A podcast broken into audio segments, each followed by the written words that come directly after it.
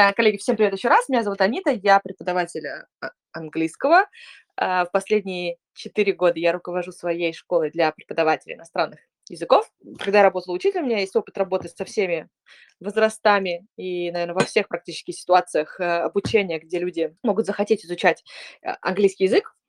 Даже был небольшой опыт преподавания испанского, но об этом не будем. И поэтому я, собственно, и говорю про обучение взрослых, про обучение взрослых э, любых лингвистов, не лингвистов, учителей, не учителей. Про это, про все э, будет. И сама я как взрослый и учусь разным вещам.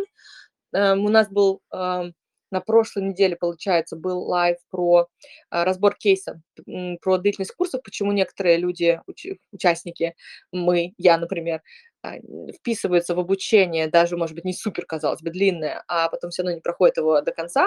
А, нам это интересно как преподавателям, естественно, потому что очень обидно, когда если ты делаешь какой-то инфопродукт, делаешь курс, а, кто-то пришел к тебе на курс, но не закончил его до конца. Э, мы про это говорили, там уже частично затронули проблемы обучения взрослых, они ничего, они не, не методические, скажем так, и не лингвистические, решаются вообще другими инструментами. Вот сегодня поговорим про, про взрослых, про обучение взрослых.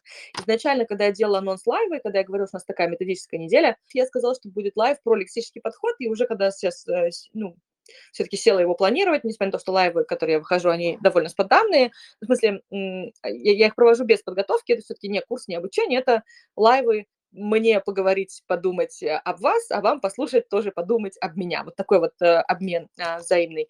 А, но я, естественно, поскольку такая тема очень большая, решила накидать небольшой план и поняла сразу, что лайф-пролексический подход – это как бы ни о, ни о чем в том плане, что подход – это инструмент. Инструмент нужен для чего-то. Да? В данном случае у нас э, мы говорим про обучение взрослых, это будет более логично, и про лексический подход в рамках обучения взрослых как тот инструмент, который я использую. То есть даже как бы подход, может не совсем инструмент, инструмент, да, подходит скорее все-таки философия, а, принципы э, преподавания, и уже под эти принципы подбирается инструмент конкретный, э, да, то есть методика, в которой мы работаем, и дальше уже учебник, в котором мы работаем. Почему я считаю важным говорить про обучение взрослых? Потому что, мне кажется, я вижу некоторую проблему, особенность, что ли, да, то есть про то, когда мы говорим про обучение взрослых, на что мы делаем акцент. И здесь проблема у меня двоится, сейчас, я надеюсь, станет понятнее, что есть именно, то есть мы говорим об обучении взрослых языку, и есть проблемки, вопросики у меня к непосредственно обучению взрослых, а, и э, то есть что там нужно и важно делать, и, и, и с чем может быть э, такая сложность, и непосредственно языку, соответственно, сложность с тем, как язык э, преподается, какие-то вещи, с которыми я там согласна или не согласна. А, начнем, наверное, с языка, первую очередь, да, это, в принципе, относится ко всем. Я вчера как раз вела а, вебинар по обучению грамматики в рамках большого курса Teach Adults Lexical, который мы ведем вместе с Мариной а, Долгачевой, моей коллегой по ТТТ. Мы на этом курсе разбирали, то есть я показывала разные учебники, мы смотрели, ну, мы делали акцент на грамматике, поэтому вчера, вчера была такая тема, началась у нас эта, эта тема. Все, все равно, это, это проблема, наверное, особенно, если мы смотрим... Когда я готовилась к этому вебинару, я осознала, что за 4 года, почему 4 года? Какой был год? Пять лет. Пять лет, а, что я работаю в лексическом подходе, учусь, работаю. У меня вообще стерлась разница, ты как бы стерлась вот эта вот э, дихотомия а, между грамматикой и лексикой. Я поняла, я села, я просто два месяца назад вела как раз вебинар по обучению uh, vocabulary, teaching vocabulary lexically, а сейчас у меня была teaching grammar lexical. И я села, когда делала презентацию, я поняла, блин, я же могу просто взять свою презентацию по vocabulary и сказать то же самое, потому что глобально я не вижу, в чем, о чем здесь нового говорить. В общем, вот так вот. Я так села, такая думаю, ничего себе. Ну и, соответственно, а, естественно, там было, что сказать, есть, есть, не всегда есть что сказать, как вы могли понять, есть что поделиться. А, но как раз вот здесь как раз на что мне хотелось бы обратить внимание, что мне кажется, когда язык, который как бы в том виде, как он преподается, он препарируется, в принципе, ну, он получается мертвый. Не потому, что там плохие или живые там фразы или чанки, а потому что мы живую сущность, язык, делим на лексику и грамматику, которые изучаются по отдельности, а потом типа склеили их, ну вот тут вот вам такая грамматика, вот тут к ней лексика, ну вы там как-то их склейте, студенты дорогие, идите разговаривайте. То есть получается, мы, ну такой, может, образ, конечно, не очень приятный, но реально мы разобрали на части, пересобрали в какой другой, и типа вот это оно то же самое, идите разговаривайте. Не знаю, понятно ли вот эта моя очень странноватая метафора, надо будет подумать про метафору получше. Для этой цели. Но а, я вижу в этом как бы проблему преподавания в том плане, что мы и учеников приучаем смотреть, вот здесь у тебя лексика, вот здесь грамматика. Это разные вещи, они прям вообще никак друг с другом не связаны. И грамматика преподается а, вот мы вчера смотрели на несколько разных учебников, и реально, если посмотреть упражнения по грамматике, они вообще не в контексте. Они, может быть, там парочка из них, первые там предложения какие-нибудь на практику, привязаны к общей теме разворота. А по факту, дальше, если смотришь, на самом деле, без них можно было бы прекрасно обойтись, и эта грамматика может быть и не так сильно нужна для обсуждения той конкретной темы, которая, типа, выдавалась. И получается, что даже учебники, которые коммуникативные, или учителя, которые, ну, как бы, то есть мы, мы за коммуникацию, да, это правда, но, опять же, вот мы вчера смотрели один из учебников, и сели, анализируем, и нам не очень понятно, а вот с тем материалом, который студенту дали, о чем он должен уметь говорить. Э, мы не, мы, мы не поняли, э, мы не смогли э, разобраться. Вроде как бы и лексика была дана, и грамматика была дана, а поговорить по факту не о чем. И так бывает с некоторыми тоже коммуникативными учебниками, когда ты понимаешь, что коммуникация номинально есть, но это не разговор и не диалог взрослых людей. Э, вот здесь уже переходим в, те, в, тему, в тему обучения взрослых, да, взрослые люди, даже когда у них, опять же, сейчас больше будут, наверное, склоняться в низкие уровни, потому что больше сложностей я вижу там э, с преподаванием, больше каких-то вещей, которые мне хочется прокомментировать. Сложностей э, с высоким уровнем, другие сложности, да, ну вот, вот именно такие вот методические, потому что есть такое ощущение, что как будто если человек низкий уровень, то ему сразу как-то интересно говорить про яблочки, бананчики, что он покушал на завтрак, э, вот такие вещи. А а это по-прежнему взрослый человек, ему интересно говорить про другое. Это первый момент, и он вообще умный, и он хочет поговорить с окружающими э, людьми, и уже даже на начальном уровне инструменты, чтобы это делать, есть. Вот, в общем-то, первая такая была мысль, да, что с языком сложность в том, что язык, за счет того, что мы его раздираем отдельно на лексику и грамматику, а, он становится каким-то не... Это не помогает студентам говорить, а студенты хотят говорить с самого начала практически. Они могут не хотеть говорить, потому что их уже а, зашпыняли другие преподаватели, такое тоже бывает. Если же мы начинаем преподавать в лексическом подходе, и мы обращаем внимание на чанки, мы показываем студентам готовые уже фразы, которые они могут использовать, и показываем им, что а, а вот эта грамматика, теоретически она с этой лексикой сочетается, но практически так никто не говорит. Э, и они сразу понимают, что язык живой. А язык, ну, как бы в, в учебниках очень часто, и, наверное, в преподавании, в методике, он рассматривается с точки зрения лингвистики, с точки зрения процессов языка, да, с точки зрения анализа, то есть анали, как бы анализировать и разобрать на части, опять же, можно только, если что-то уже не живое. Когда оно живое, его на части не разберешь, и поэтому мы получаем всякие I'm loving it и другие I've been wanting или еще что-то, что учителям не нравится, потому что грамматически это вроде как неправильно, а оно, а оно живое, оно так себя ведет. Кстати, вообще-то я очень любила раньше таблички, я обожала, мне казалось, что вот это вот нарисовать студентам табличку, в которой разложить все эти времена, и как им сразу станет все понятно, и как они у меня сразу зайчики заговорят. Но потом в какой-то момент, что-то они не говорят, эти зайчики. И им реально понятно. Но это, то есть понять, как это вот тренинги, вы за 30 минут поймете всю английскую грамматику. Да не вопрос, понять реально можно. Там, если разложить все без всяких исключений в таблице, 30 минут, ну вот как хватит, ну все понятно. Только это не помогает. Понимание не помогает говорить вообще. Про что я говорила, да, про, про то, что язык в учебниках и в, в, в головах учителей, потому что большинство из нас лингвист или преподаватель, это я не сейчас не хочу никого как-то, в смысле, это неплохо, и это, не, это, и это не неправильно, это правильно, то есть у нас, у нас в голове должно сочетаться, то есть мы учителя, у нас будет как раз полочка для лингвистического анализа, языка, потому что это тоже помогает нам в работе. Но ученикам это знать не обязательно. Они не лингвисты. Им надо говорить. Они могут не увлекаться языком.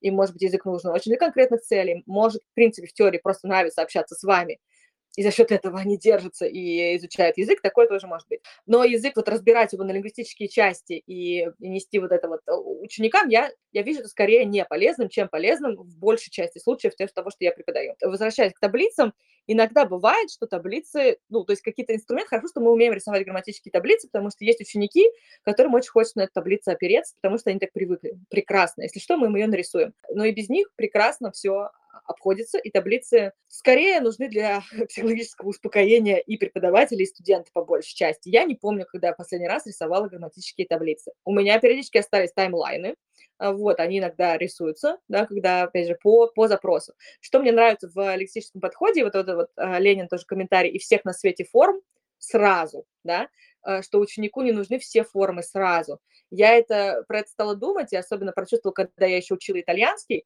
то вот зачем я учу все формы глагола, потому что я все равно без понятия, как все остальные формы употребить. Они у меня как бы есть, я уровень элементарий, мне нужно так много всего выучить, чтобы хотя бы начать хоть как-то изъясняться, а я учу слова, ну, форма глагола – это слова, это отдельные слова, пускай они принадлежат одному глаголу, они выглядят настолько по-разному, что это шесть разных слов, и это только present simple в итальянском, э, да, или в любом другом, там, французском, испанском языке. Зачем мне это в моей э, бегинерской голове, когда мне и так очень плохо? Что можно выдавать формы постепенно. И студент может даже не знать, и не выдавать их как формы глагола. Вообще знать не знаю. Как-то было очень забавно с, э, тоже с коллегой, с Ириной, которая мне преподает французский, да, у нас тоже такой взаимный эксперимент. А я учусь не французскому, она учится у меня лексическому подходу. И она мне говорит, а нет, вот это, кстати, это форма глагола там avoir как раз. Я такая, блин, и, зна- и знать ничего не хочу про основной глагол, я вот так говорю, вот, и все, отлично, я могу сказать, что ты настоящий, и что я даже сейчас вот э, я даже писала пост про это вуар, но я уже забыла, что, что значит, и вообще какие были у него формы. Но если мне надо, я, то есть я этим глаголом вообще пользуюсь в совершенстве в некотором ограниченном количестве ситуаций. И мне не нужно знать всю остальную лингвистическую сторону и анализ этого всего. Поэтому, да, э, тоже шок, но оно работает, и оно классно. На начальных уровнях, на средних и на высоких уровнях мы немножко по-разному все преподаем. То есть когда э, я, я не вижу смысла вот анализировать таблицы, таблицы, формы, пазлы и так далее, на начальных и там нижних средних уровнях, начиная там с уровня, в принципе, у кого как там, pre-intermediate, intermediate, в зависимости от склада ума студента, конечно, мы эксплицитно грамматику можем разобрать э, и разбираем, потому что уже достаточно, у студента уже накопилось достаточно информации, чтобы ее анализировать. Когда студент только начинает, у него еще нечего анализировать и не надо. А почему сложно с э, начальными уровнями еще? Потому что такой момент, да, что, во-первых, у, еще у издательства есть определенные требования, а, учебники, они корректируются на основе обратной связи преподавателей, и не всегда, допустим, они могут соответствовать каким-то методическим ожиданиям даже авторов, в том плане, что а, работать по учебникам будут преподаватели, а преподаватели в основном ну, обучаются в таком более стандартном подходе, где они хотят грамматику и побольше, начиная с низких уровней. Ну, в общем, такой вот uh, catch-22 получается, да, все за всем uh, следит.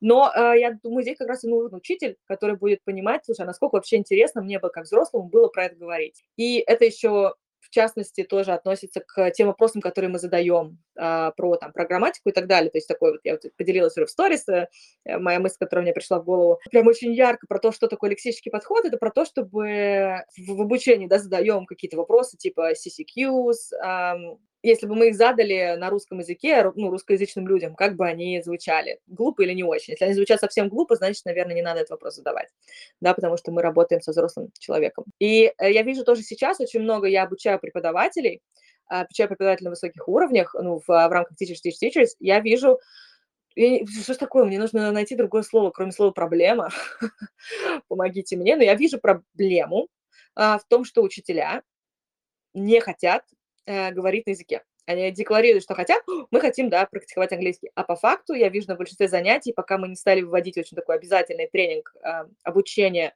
э, Teachers of the Month, да, у нас учителя в нашем основном продукте обучают друг друга в группах. Э, пока мы не взялись за обучение, учителя в основном на уроках занимались тем, что они продолжали копаться в языке, что прекрасно можно копаться в языке, искать интересные чанки, искать, что с чем э, collocates, искать антонимы, синонимы, расширять, да, вот это свое такое mind map слово, но это не говорить. Это не говорить на языке. Говорить э, на языке и знать все про слова в языке – это очень разные вещи.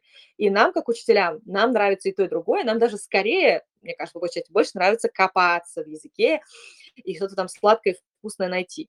Ученикам надо говорить, это вообще, это вообще про разное. Поэтому от э, себя, этого, что нам нравится, не совсем э, всегда правильно идти. Может быть, мне здесь я тут очень удобно с моей колокольни э, рассуждать. Я не преподаватель по образованию, я не пошла, мне очень всегда нравились и таблички, и все. То есть у меня есть, конечно, какой-то лингвистический это, задор и интерес, да, но я вообще пошла в психологию, я пришла в преподавание из бизнес-тренерства. Это вообще про другое. Как бы, мне кажется, в моем случае, как бы я чуть, я чуть больше похожа на наших учеников, в том плане, что я не пошла ни в ПЕТ, ни в лингвистический, никуда. То есть моя такая тяга к этому всему, она гораздо меньше, и она проявляется, естественно, в том, что я говорю. Поэтому по себе мы, мы не очень. Кажется, я приводила сто раз пример, но он такой яркий. Мой первый ученик, с которым мы шли по Outcomes, Outcomes Elementary, у нас там, там немножечко разбивается на части, то есть там present perfect дается, как бы вводится постепенно, да, в, раз, в двух разных spreadsheets. Я помню, что первый студент вообще, первый как бы кусочек, она реально дается как лексика. Я в первый раз увидела, как грамматика дается как лексика, просто как чанк, бери и делай. Вот. А, соответственно, там было простое I have been, I have seen, I have done, и все. И никакая грамматика там не объясняется. Не то, что это третье фо, вообще, помню, либо я так помню. В общем, ничего, ничего там нет. И ученик такой, о, I have been, I have seen, I have done, и все там мы с ним поговорили. Еще там где-то через месяц у нас с ним берется там present perfect уже для больше разных форм. И я уже, значит, такая, я помню, ручка, бумажка, я уже готовлюсь рисовать табличку, а студент читает э, какие-то предложения, такой, а, так у нас же это было, я все понял. И я такая, в смысле все понял, а табличка, я тебе сейчас ее нарисую, подожди. Вот, и для меня это был такой шок. Студенты знают, ну, условно говоря, да, используют грамматики в лексическом подходе на низких там базовых уровнях гораздо больше, чем они, ну, знают про нее. Лексический подход – это про то, чтобы убрать вот это знать про язык, с низких уровней куда-нибудь на средние, а, а именно дать говорить на языке. Знать про язык полезно, чем выше, тем полезнее, я думаю, потому что там уже пригождается, там уже еще больше, может быть, learner autonomy, который знает про грамматику, знает табличку, знает, где посмотреть, вот, и может дальше продолжать сам. А на низких уровнях ну, мы знаем столько вариантов, когда люди учат эти таблички, ходят куда-то там в дуалинго, еще какие-то берут марафоны, где вам объясняют всю грамматику, говорить они по-прежнему не могут, потому что, потому что это не работает. Вот, я сейчас завершу э, с этим а, языковую часть того, про что мы говорим, перейду к человеческой. Обучение взрослых. А, здесь тоже я вижу какой момент, когда мы э, говорим про методику, мы очень много говорим про язык, Э, и мы коснулись этой темы немножко вчера. Вчера я говорила, был лайв про то, как заставить учеников записывать лексику. Мы говорим про язык, про то, что вот для того, чтобы выучить язык, то есть некому языку, нужно, чтобы люди там занимались два раза в неделю, а лучше три, а лучше каждый день, эм, и делали домашние задания. Я помню, что у меня была установка, я думала, все, значит, я когда с учениками договариваюсь, то я буду ставить четким условием, что если они не делают домашние задания, я от них отказываюсь. И вот делать, пускай делают, что хотят. Я помню, что у меня такие мысли были, и я даже пыталась, по-моему, в какие-то договоры это прописать, а, но потом я вовремя думалась, вот. И я так больше не делаю. Да, действительно, с точки зрения скорости, с точки зрения там, как бы в такого изучения языка в вакууме, действительно нужно повторить в конце урока, потом, не знаю, там через 20 минут после урока, да, то есть как работает наша краткосрочная, из краткосрочной на долгосрочную. Потом, может быть, вечером, потом через день, потом через два дня, потом через четыре, вот какая-то такая же есть математика. Это правда.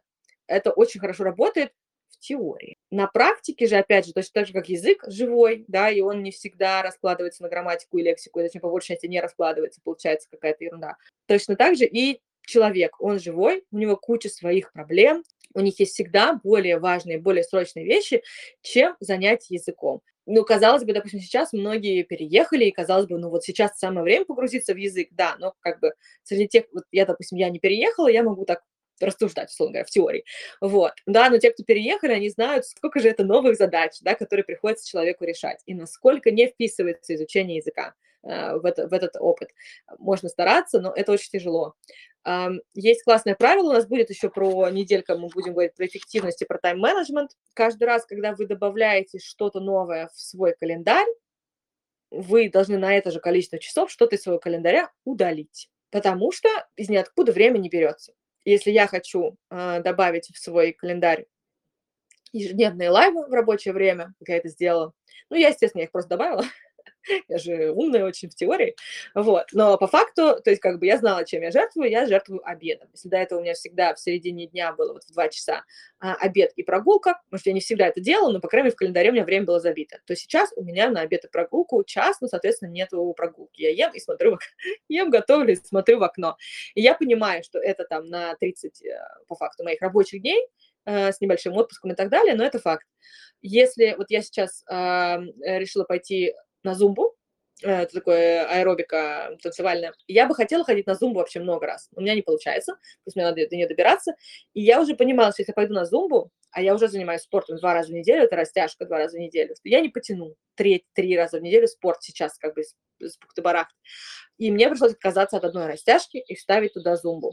А, и точно так же с языком ваши ученики, наши ученики, мы все, когда мы начинаем изучать язык, мы должны от чего-то отказаться. Окей, я могу отказаться от чего-то там ради, может быть, там личного, личной встречи с а, моим преподавателем французского, но дома, на домашку я уже не потяну. Я уже не знаю, от чего мне отказаться. Я уже отказалась от каких-то более, ну, не то, что более, но очень интересных мне вещей на два часа в неделю. Это очень много, это очень большая часть. Я это время могла бы завтракать, я это время могла бы проводить с мужем, я это время могла бы гладить котов, я в это время могла бы пойти на зумбу, а, но я в это время иду на французский. Как бы не то, чтобы я совершаю подвиг какой-то, это просто, а, это просто жизненный факт взрослых людей, что время куда-то исчезает, оно летит э, не, неизвестно как. В общем, возвращаясь к проблеме, э, мне кажется, что когда мы говорим про преподавание языка взрослым, мы в первую очередь говорим про преподавание языка, про методическую сторону, про какие-то даже, может быть, эм, э, ну, нейропроцессы, да, которые должны в идеале, мы должны им соответствовать, да, чтобы был хороший ретеншн нашей информации.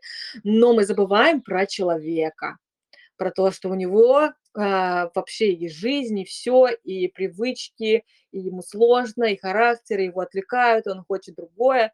В общем, здесь я, мне даже кажется, что важнее с точки зрения как, нельзя сказать, что это там методика, да, ну, в смысле методического подхода, да, к планированию уроков, там, курсов и так далее, я все больше склоняюсь к тому, что надо отталкиваться не от э, языка и как языку лучше учиться, being taught, да, здесь я хочу сказать, а про то, как вообще человек может встроить обучение взрослый в, а, в свою жизнь.